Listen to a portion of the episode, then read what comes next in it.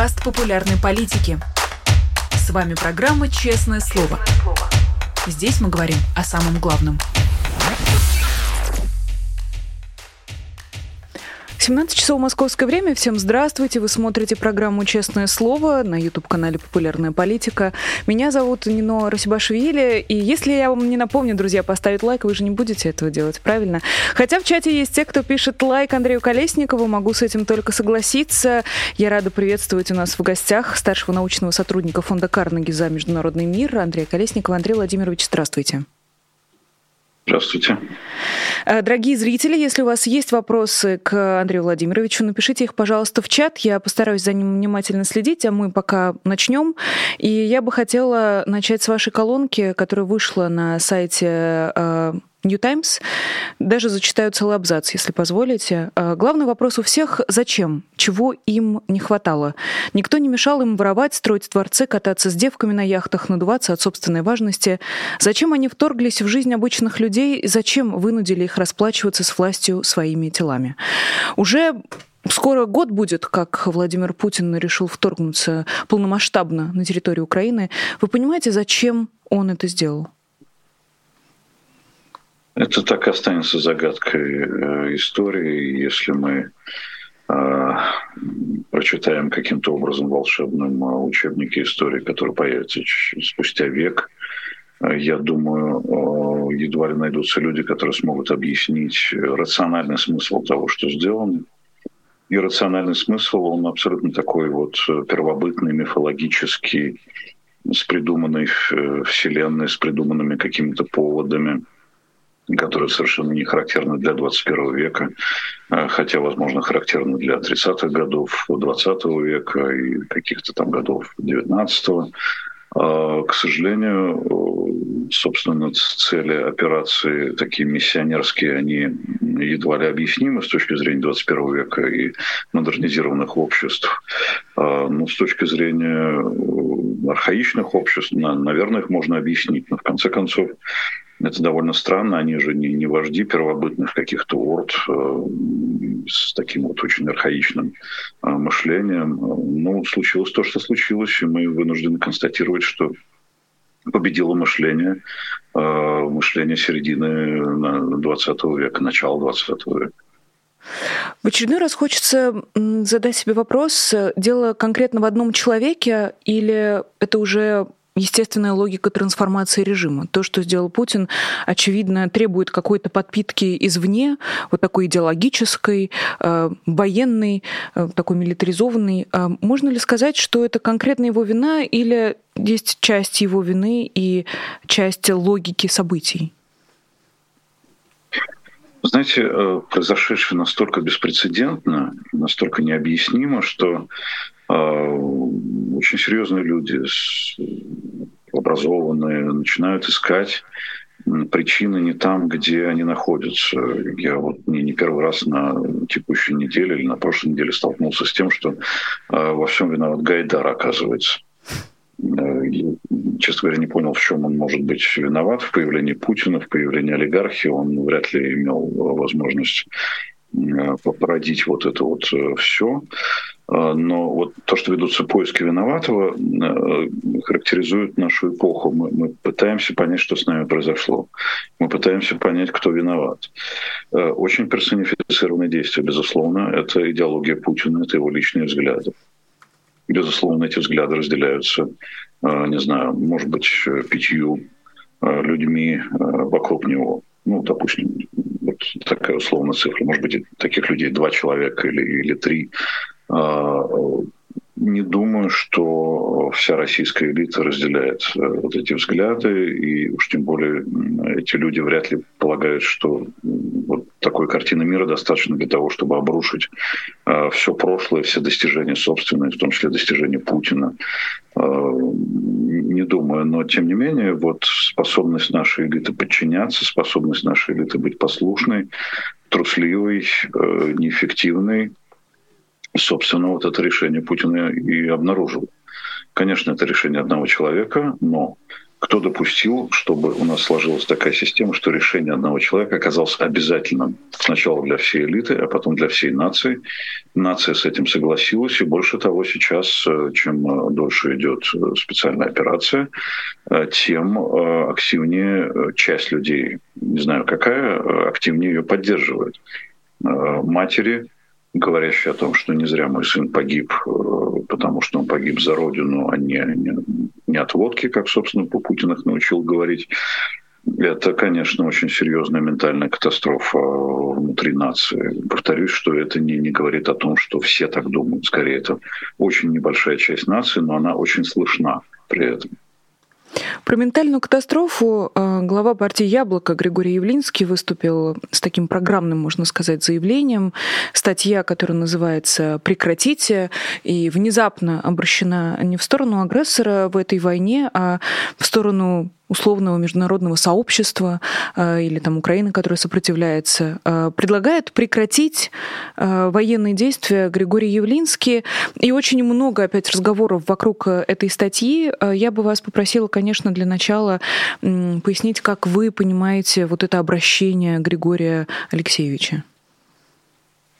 Ну, вы знаете, это естественный, во многом эмоциональный Э, крик души, потому что э, есть усталость от войны, прошел, прошел почти год. А сил терпеть это на самом деле уже нет никаких, э, потому что это нарушение чисто с бытовой точки зрения нормального как бы хода жизни. Людям тяжело, я думаю, тяжело даже тем, кто это все поддерживает. И это должно закончиться. Поэтому прекратить это очень как бы такая емкая и точная формула.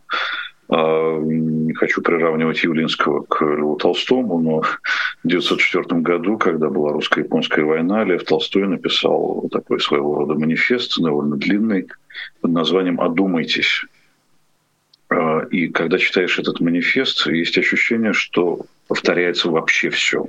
Во всяком случае, все психологические реакции на то, что происходит, все решения властей, их мотивация, все, все абсолютно повторяется в очередной раз. А, мы все время вынуждены а, в силу необычности того, что произошло, искать исторические параллели. А, мы находим их в, в том числе в Германии 30-х годов, начала 30-х годов, к сожалению. От этого никуда не деться, потому что, ну, правда, вот ощущение простых людей от того, что происходит, и погружение во мрак и в кошмар, оно очень похоже.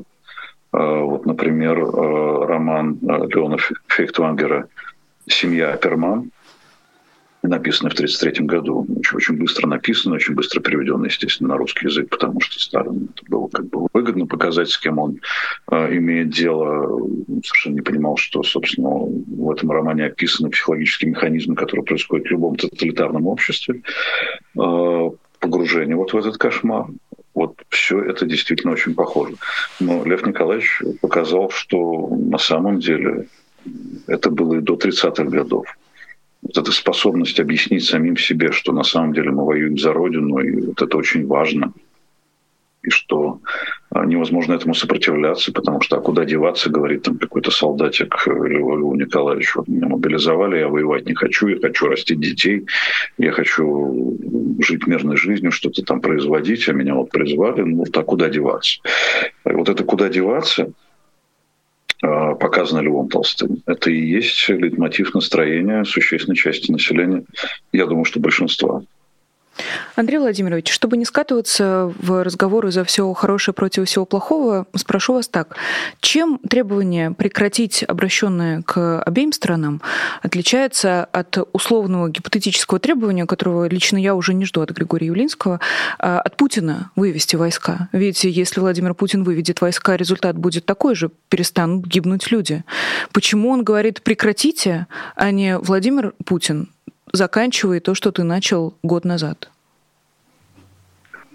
Э, думаю, что Явленский как политик, политик как фигура очень публичная, находящийся здесь, э, ну, имеет некоторые ограничения. Да?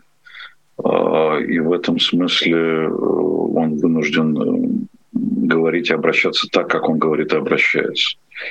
На самом деле, ну, в этом прочитывается, естественно, призыв прежде всего к Путину, Я не собираюсь там не оправдывать, не объяснять ничего. Это действительно нужно просто все прекращать. И действительно ожесточение с обеих сторон такое, что вот мирный переговор невозможно ни, ни при каких обстоятельствах, потому что Путин хотел бы мирных переговоров на своих условиях. Украина, естественно, хотела бы мирных переговоров на своих условиях. Э, эти условия неприемлемы для обоих сторон, и поэтому продолжается то, что продолжается. Сталкиваются лбами люди, которые жили друг с другом много лет, совершенно не помышляли ни, ни о каких убийствах взаимных, вокруг Бахмута, например. В чем э, практический смысл, даже военный, я не военный эксперт, я, может быть, я чего-то не понимаю, этот Бахмут имеет какое-то принципиальное там, символическое значение для того, чтобы объяснить, что эта сторона преобладает, а не та. Но почему молодые люди с обеих сторон, э, которые э, рождены людьми, жившими в одном государстве, должны друг друга э, уничтожать. Может быть, в этом есть некая толстовская логика, да, но действительно это же исчезновение какой-то продуктивной силы, которая могла бы рожать детей, воспитывать их, давать им образование, жить в мире и согласии. Здесь мы переходим на как бы второй э, уровень обсуждения, что происходит. В этом, безусловно, виноват исключительно один человек и та каста, которая его поддерживает. У человека фамилия Путин. Ничего бы этого не было, если бы он не принял того решения, которое он принял 24 февраля. То, что он шел к этому решению э, совершенно не подумав о последствиях и скорее движимый злобой и какими-то эмоциями, это, это тоже очевидно, потому что его предупреждали его пытались остановить. Американцы были готовы к э, любым переговорам и уступкам ну, в пределах, естественно, разумного, а не того безумного ультиматума, который Россия предъявила в конце 2021 года. А вся элита, я думаю, российская была в совершеннейшем ужасе.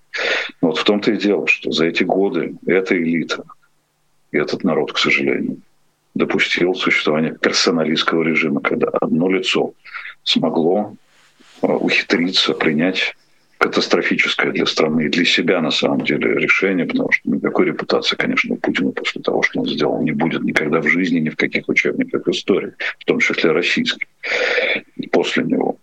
А, никогда бы этого не случилось, если бы этого не допустили граждане России, если бы это не допустила элита России, которая, конечно, несет серьезнейшую коллективную не только ответственность, но и конкретную юридическую вину, то, что сделал э, их босс его можно было и нужно было остановить, только это нужно было делать в 2003 году, в 2004, в 2012, хотя бы в 2018, хотя тогда уже, наверное, было поздно.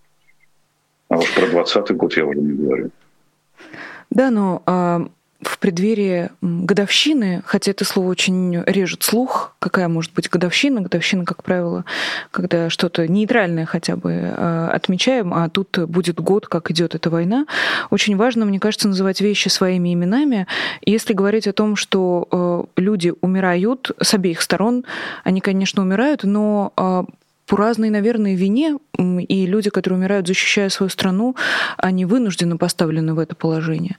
А те, кто едет убивать в чужую страну, это в первую очередь преступники. Разве нет важности в том, чтобы сформулировать это очень просто, четко и понятно? Не размазывать ответственность, не размазывать э, необходимость действия на всех сразу, а сконцентрировать ее на том, кто в первую очередь нарушает нормы и законы. А, дело в том, что действительно э, лучше бы сконцентрировать э, это на определенных фамилиях. А вот э, сейчас издана книга Ясперса, его лекция 45 года о коллективной и коллективной ответственности Германии за то, что произошло. Нужно различать юридическую вину тех, кто принимал решения, и ответственность. Ответственность – понятие моральное, ответственность – понятие философское во многом. Это очень серьезное, ко многому обязывающее понятие, но э, вина, она определяется исключительно юридически. И, наверное, под, юриди... под понятие юридической вины э, подпадают э, немногие люди в этой стране. Несем ли мы какую-то моральную ответственность за то, что происходит? Наверное, да. Об этом еще предстоят дискуссии на, на долгие годы вперед – э, те люди, которые э, мобилизованы, которые вынуждены э, принимать участие в боях с нашей стороны. Это что, их вина или это их ответственность? Это очень сложный вопрос. Э, опять же, возвращаясь к манифесту Толстого, одумайтесь, солдате, говорящий Льву Николаевичу, а куда мне деваться, это тот самый солдатик, который спустя больше чем сто лет снова появляется э, на, радарах исторических. И вот, э, собственно, мы имеем обычного человека, который, который призван. А куда ему деваться? Э, он выполняет как бы закон собственной страны, он не может его нарушить, он не хочет бежать по каким-то причинам. А, что ему делать? Несет он ответственность за это? Несет ли он за это вину? Это, это, это не, не, не простой вопрос. А, глядя с той стороны, да, где уничтожаются города, объекты инфраструктуры, люди, ну, конечно, он несет, несет высокую долю этой самой только ответственности, но и вины, потому что с той стороны его называют орк, со, со стороны России это некое подневольное существо, которому некуда действительно деваться, если он не уехал в Казахстан какой-то, да, он от этого превращается действительно в преступника или нет? Он от этого превращается в чудовище или нет? В других обстоятельствах это был бы обычный молодой парень, который бы растил детей, давал бы им образование, там, обнимал свою маму, свою жену и так далее. А кто сделал так, что он попал в нечеловеческие обстоятельства? Я пока как бы рассуждаю, да, потому что действительно есть несколько правд, и в каждой из этих правд есть свое, свое как бы такое рациональное, эмоциональное зерно. А, ну вот ситуация такая вот как бы сложная с точки зрения ответственности, а с точки зрения вины, мне кажется, ситуация абсолютно черно-белая. Здесь, э, собственно, не, нечего обсуждать. Мы, мы знаем эти фамилии, мы знаем этих людей, одержимых какими-то безумными теориями конспирологическими, собственно, принимавших вот эти решения февраля 2022 года. Но тут э, еще один вопрос тоже, если мы с вами перейдем уже непосредственно к системе, к конкретным людям и фамилиям. Э, иногда так бывает, что открываешь новостную ленту, но создается ощущение, что ничего не происходит. Вот такого, что можно было бы взять в качестве там главной новости или там новости поменьше. Иногда такого просто нет, и сейчас складывается примерно такое же ощущение, что слышен какой-то вот такой вот рокот, гул небольшой, но что-то важное еще не произошло. И мне кажется, что в таких условиях э, уж тем более нужно спрашивать у экспертов про внутренние политические процессы, про то, э, как эта система выглядит изнутри. А вы сейчас находитесь в России, может быть, у вас, ну, не может быть, а наверняка у вас немного другая оптика. Для начала разговора про Кадырова э, немножечко скажу. Выяснилось, что вот он последние несколько недель руководит Чеченской республикой на удаленке. Вернул себе коронавирусный 2000, 2020 и сидит в Дубае или в Мальдивах и прекрасно себя чувствует. Э, тоже, казалось бы, ну, такого же раньше не было в этой системе. Э, является ли это какой-то личной его прихотью, или идет какое-то такое медленное расползание, в первую очередь уже такое географическое, э, и то, что не держит всех вот в одном кулаке рядышком, чтобы они были вот прямо под боком, если эти люди понадобятся. Почему это происходит? Есть ли у вас какой-то ответ на этот вопрос? Система закрытая, в том числе для тех, кто находится внутри нее. А, дело в том, что э, те, те системы, система большая и подсистема, которые внутри нее сложились, та же самая чеченская, это же Калигула древнеримский отдыхает, конечно, потому что их нравы, их поведение, их деньги, их возможности, они нам неведомы абсолютно. Это мы не можем даже измерить это какими-то человеческими э, эталонами. Э, Мальдивы, не знаю, не Мальдивы, болезни, не болезни их, мы не знаем никаких там деталей. Э, вот так они правят страной. Путин правит страной на расстоянии там, длинного стола. В том числе он правит так своими холопами. А, Кадыров, э, естественно, пользуясь трансферами с федерального бюджета, нашими с вами налогами, а он строит как бы такую феодальную систему государства в государстве. Это ему дозволено. А, поэтому править он может э, каким, любым способом, который ему доступен. Это всего лишь характеристика той системы, э, которая оторвалась от э, любых возможных описаний. Когда читаешь там современных специалистов в политической теории, которые даже математизируют какое-то поведение диктаторов, вот наши диктаторы, они не укладываются в математические формулы особенно если математика предполагает некоторую рациональность. Там, допустим, чтобы снизить градус напряженности в обществе, нужно ну, дать какие-то послабления, как-то либерализовать систему и выпустить пар. Ничего этого не происходит, никакой пар не выпускается. Просто идет, идет каток, который не знает задней передачи э, и давит все живое. А ведут они себя э, так, что в, в иных обстоятельствах над ними бы смеялись просто. Это же комичное поведение, когда они, они смешные. Вот эти все длинные столы, эти какие-то нам размышления, надутые люди в галстуках. Ну, сравнить это с там, Зеленским, да, нормальный, современный молодой человек, как бы одет неформально, рассуждает здраво. И почему-то Зеленский считается ненормативным, а, а это считается нормой. Значит, у нас что-то случилось, с, собственно, с э, критериями оценки того, что нормально, а что ненормально.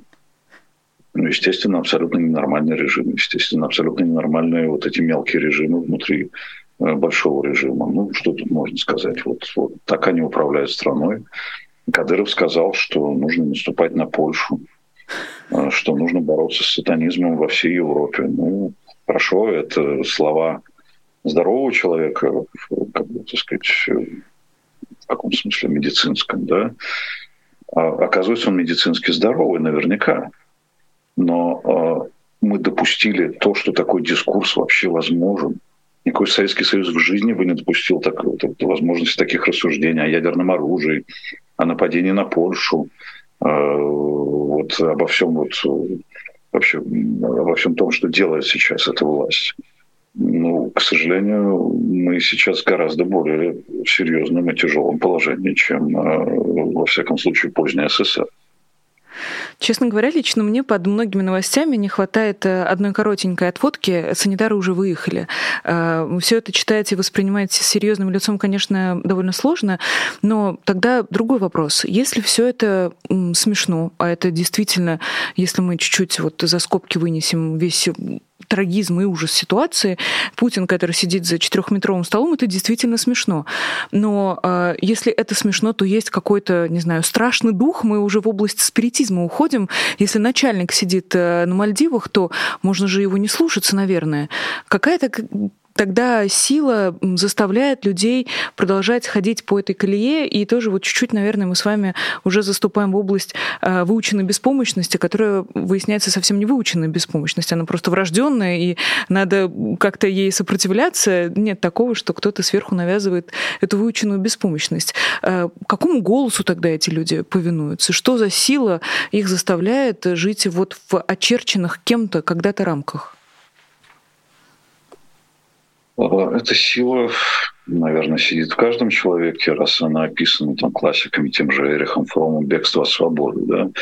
А, не обязательно описывать российский народ э, в этих терминах. Многие народы бежали от свободы, потому что легче жить, когда за тебя принимают решение, легче жить в толпе, легче не отличаться от этой самой толпы. И мы попали в ту же самую как бы тоталитарную ловушку, которая вот э, превращала народы в, в толпу и в стадо. А, не всю нацию, безусловно. Здесь нужно все-таки различать людей, которые активно поддерживают режим, э, пассивно и механически, не раздумывая, поддерживают этот режим и готовы поменять свою точку зрения в любой момент. Мы не учитываем э, в этих рассуждениях того, что э, отнюдь не большинство, конечно, э, против Путина. Ну, активные, умные, рефлексирующие, качественное с точки зрения человеческого материала. Меньшинство, 20% от трудоспособного населения, это миллионов 40 человек, они это не приемлют. И что 40 миллионов могут оказаться национал-предателями с точки зрения режима или 40 миллионов с точки зрения уехавших хороших русских должны тоже все уехать отсюда, чтобы что? А вот э, мы все время упрощаем и обобщаем действительность, она, она достаточно как бы многолика и сложна. Но э, действительно есть, есть толпа, действительно есть стадо, и действительно есть люди, которым проще прибиться к этому стаду. Если бы этого стада не было, не было бы никакого Путина. Э, он бы один не справился, он бы один не принимал бы таких решений. Не будучи уверенным в том, что его поддержит вот это вот большинство – конструируемое, может быть, искусственное, но, но, но созданное им, он бы не принимал таких решений.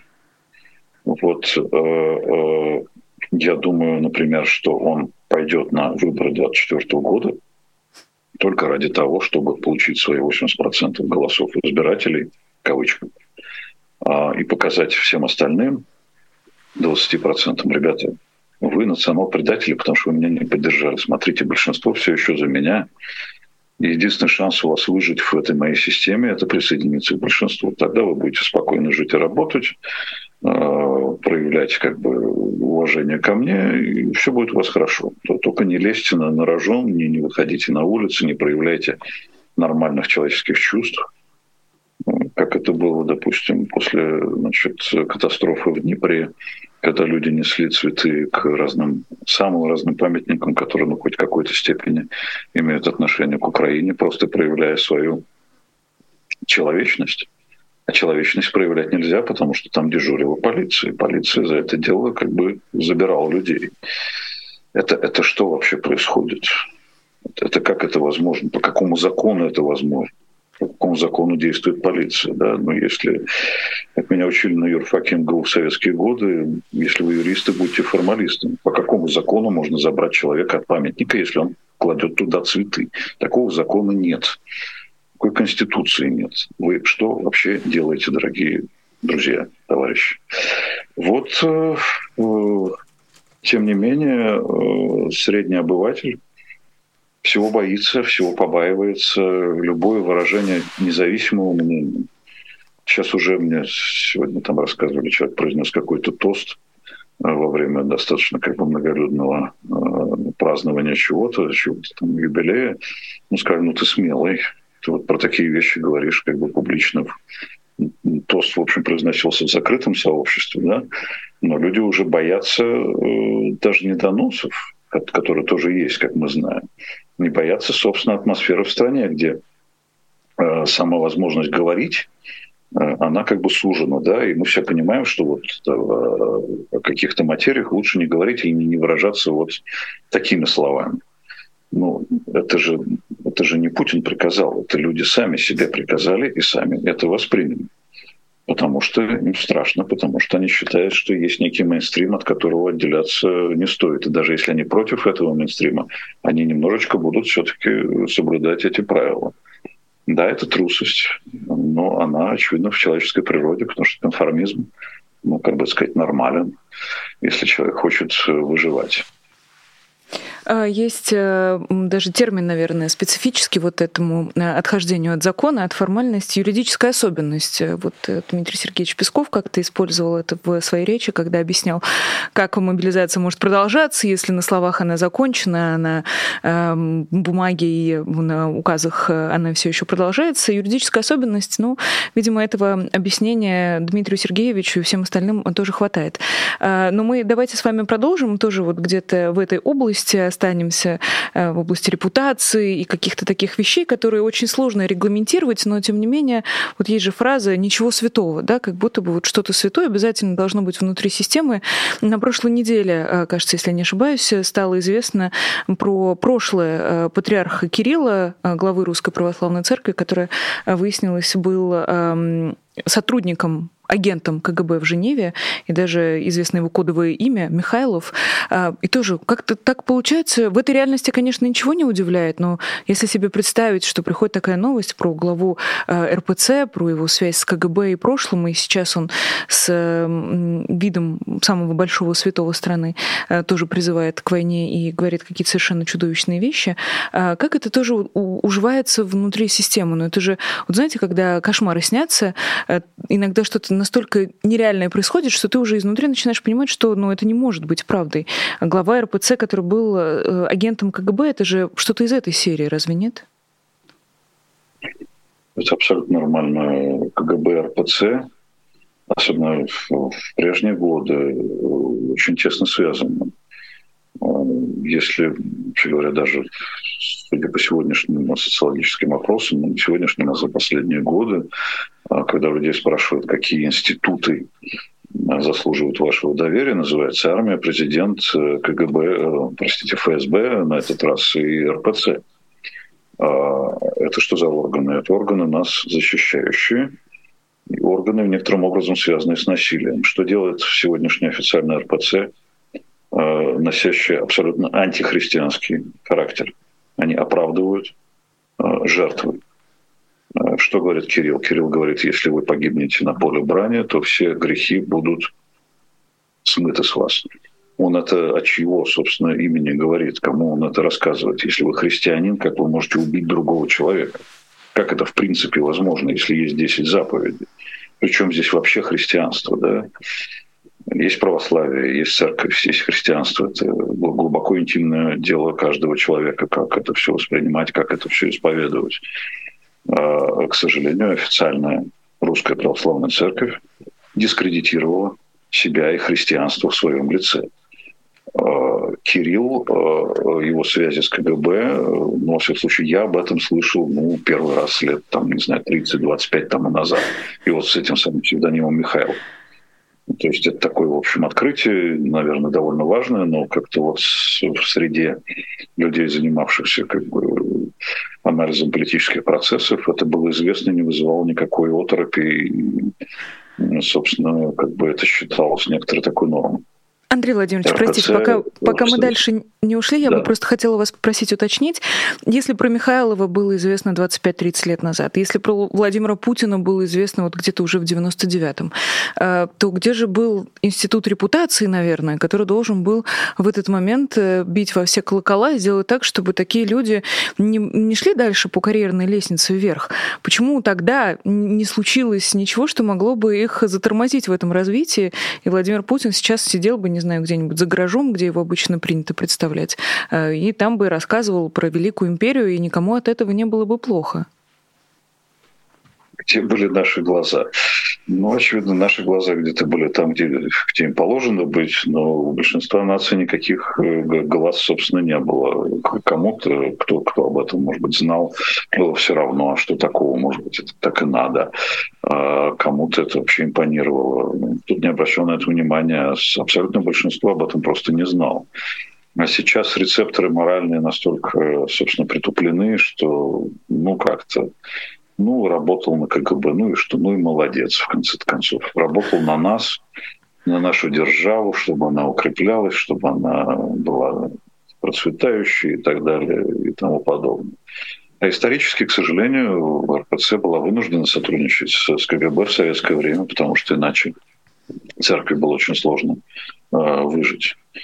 Э, это были объективные тяжелые э, обстоятельства. Кроме того, пастор, работающий с большой с большой своей паствой, она же аудитория, естественно, много знала о настроениях населения. Конечно, эти люди, несчастные священники, вынуждены были иногда докладывать компетентным органам, что, собственно, думает население о том, что происходит э, в политической и неполитической жизни Советского Союза. Это, это вынужденная была штука. Но, конечно, с господином по имени Кирилл, а он же Гундяев, история другая. Я, кстати говоря, от э, некоторых людей, воцерковленных по-настоящему, вполне себе с либеральными взглядами. Поначалу, когда появился Кирилл на, на этом посту, они говорили, например, как про Шойгу.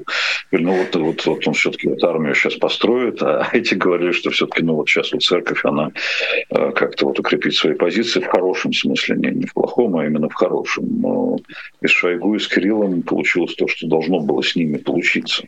В их, э, простите меня, в одном случае антихристианских, в других, в другом случае аморальных а, просто э, качеств.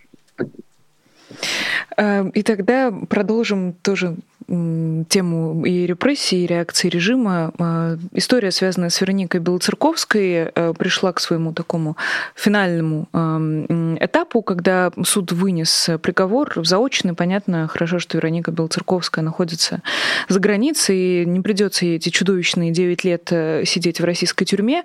Параллельно с этим мы помним и заочный приговор Александру Невзорову, и вместе с этим параллельно развивается сюжет с журналисткой Марией Пономаренко, которые тоже хотят приговорить к 9 годам а, колонии по делу о фейках про армию.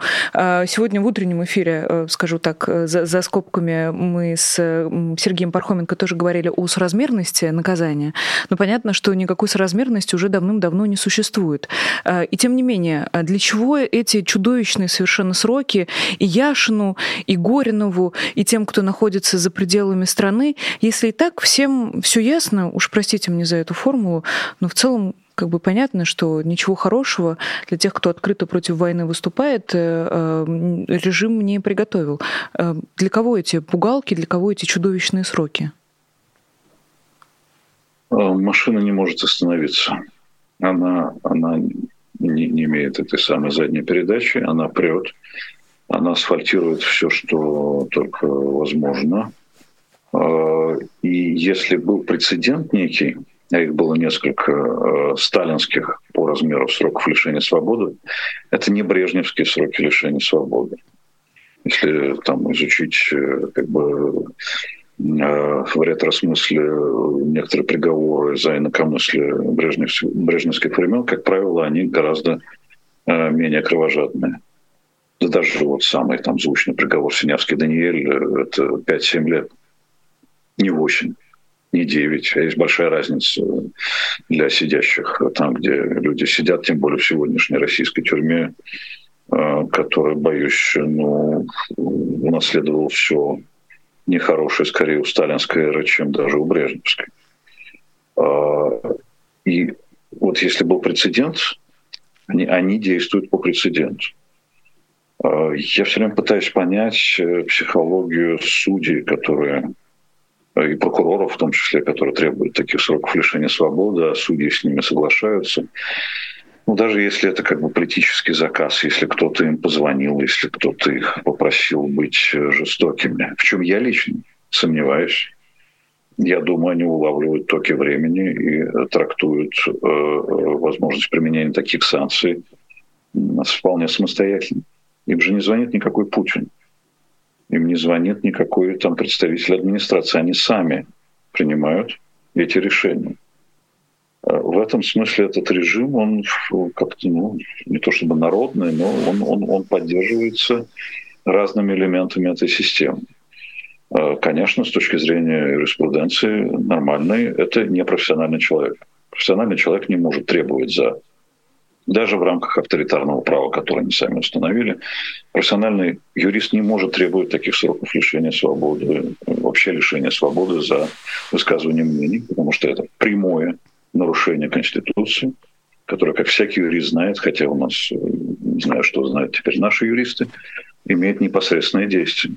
Нельзя за мнение человека закатать э, на такие сроки. Э, дело Горинова, конечно, в этом смысле самое прецедентное, самое э, чудовищное. Человек вообще ничего не сделал. Ничего не сделал, как только, э, только вошел, как сказано в классическом советском фильме. Это вообще фантастическое решение. Я вот пытался понять, что это за судья, там посмотрел, ее зовут там Оксана Олеся, Олеся Менделеева. Олеся Менделеева, как это возможно при минимальном юридическом образовании принимать такие решения, при минимальной человеческой совести, вот, эмоциях человеческих. Как, как это возможно? 61 год человеку, который сказал, что война – это нехорошо. Значит, война – это хорошо? Это у нас записано в Конституции Российской Федерации? Нет, этого ничего нет. Это антиправовое решение, не соответствующее даже авторитарному праву современной России бывает авторитарное право, которое не соответствует духу закона. Это вот то, что сейчас напринимали а, наши эти самые так называемые законодатели. Вот что, собственно, э, происходит. Ну, действуем по прецеденту. Хотя у нас не прецедентное право, а так сказать, как бы континентальная, которая прецеденты особо не принимает во внимание. Но этим судьям, очевидно, это неизвестно, поскольку их юридическое образование, вероятно, не слишком качественное. Ну, в Конституцию как будто бы уже карандашом можно вписывать все, что забыли внести, когда были эти поправки, поэтому в этом смысле документ гибкий, адаптивный и э, может очень легко соответствовать э, духу времени. Но вот вы тоже говорите про, про справедливость, но разве, там, не знаю, условно Илья Яшин или Лилия Чанышева или Алексей Навальный э, или Андрей Пивоваров или Владимир Кармурза, разве они что-то сделали противоречащее закону? Их же точно так же, как Алексей Горинова ни за что отправили за решетку. Да, Горинов это просто такой как бы один из вопиющих кейсов. Нет состава преступления с точки зрения нормальной юриспруденции в действиях этих людей. Все. Как бы точка. Это, это понятно любому здравомыслящему юристу, у которого есть совесть. Э, или вы не юристы, или у вас нет совести. Вот э, две, две версии э, при принятии такого рода решения в виде приговора. Совершенно уверен, что люди, сидящие в Верховном суде Российской Федерации, прекрасно это все понимают. Господин Лебедев, который, с, если не изменять память, с 88 года занимает пост председателя Верховного суда сначала РСФСР, потом России, прекрасно это все понимает. Но никогда не пойдет против политической системы. А я еще, извините, работал в Верховном суде РСФСР в уголовной коллегии, когда пришел Вячеслав Михайлович Лебедев.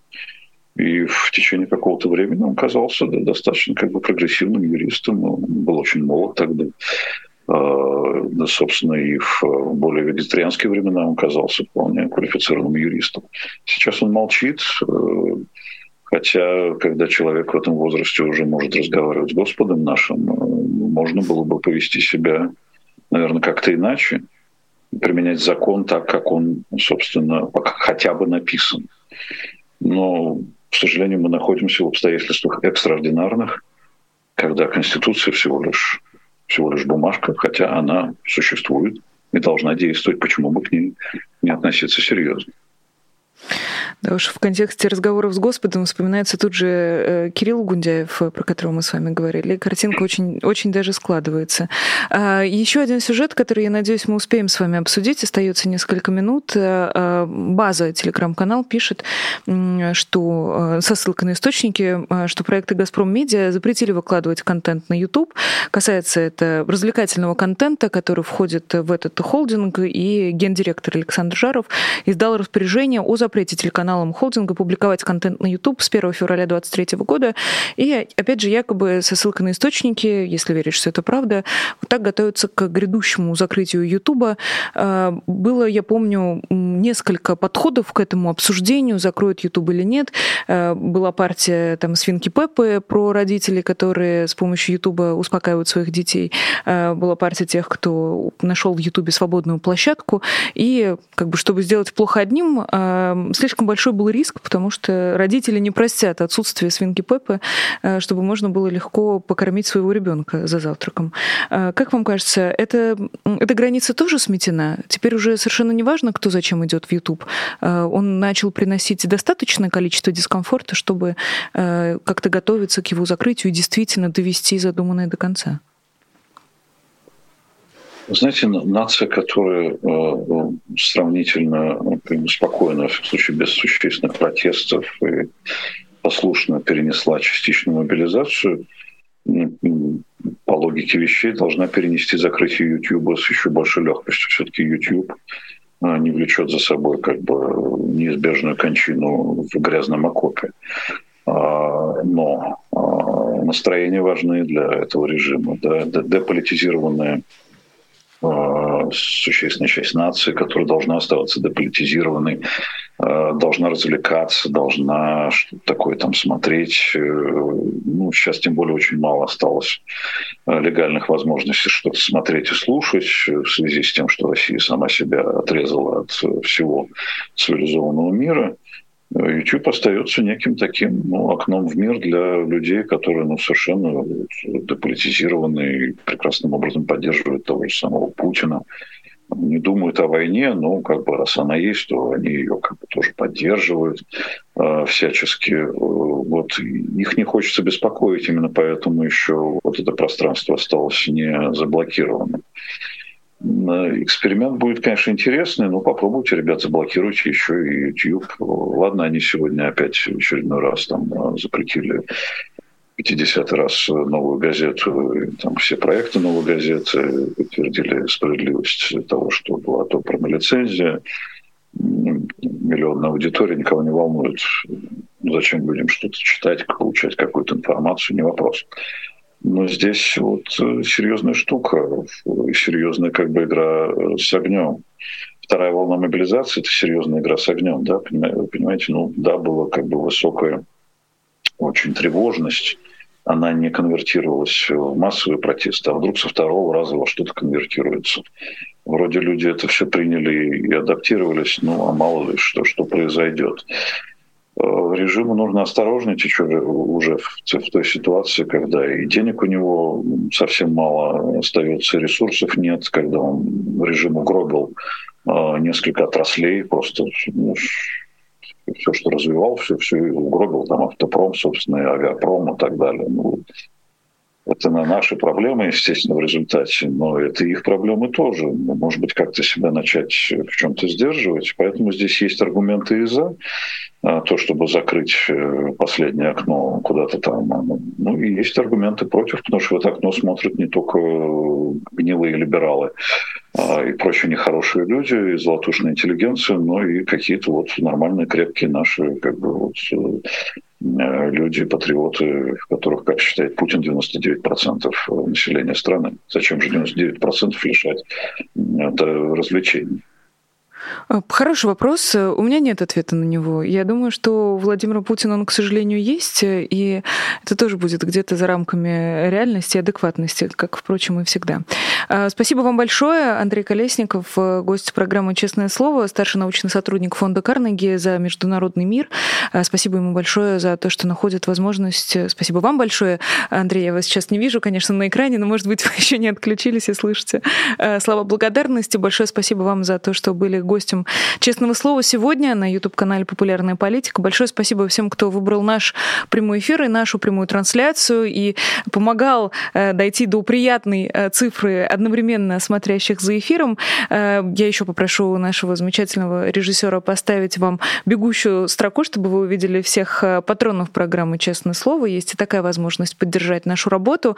И мало того, возможность поддержать нашу работу, но и возможность быть немножечко публичным и через через э, нашу платформу передать сообщение в миру. Вот, например, очень мне нравится э, человек с ником «Нет войны», который так и подписался, и теперь у нас э, каждый раз эти очень важные два слова выводятся в, на экран каждый день, когда выходит программа «Честное слово».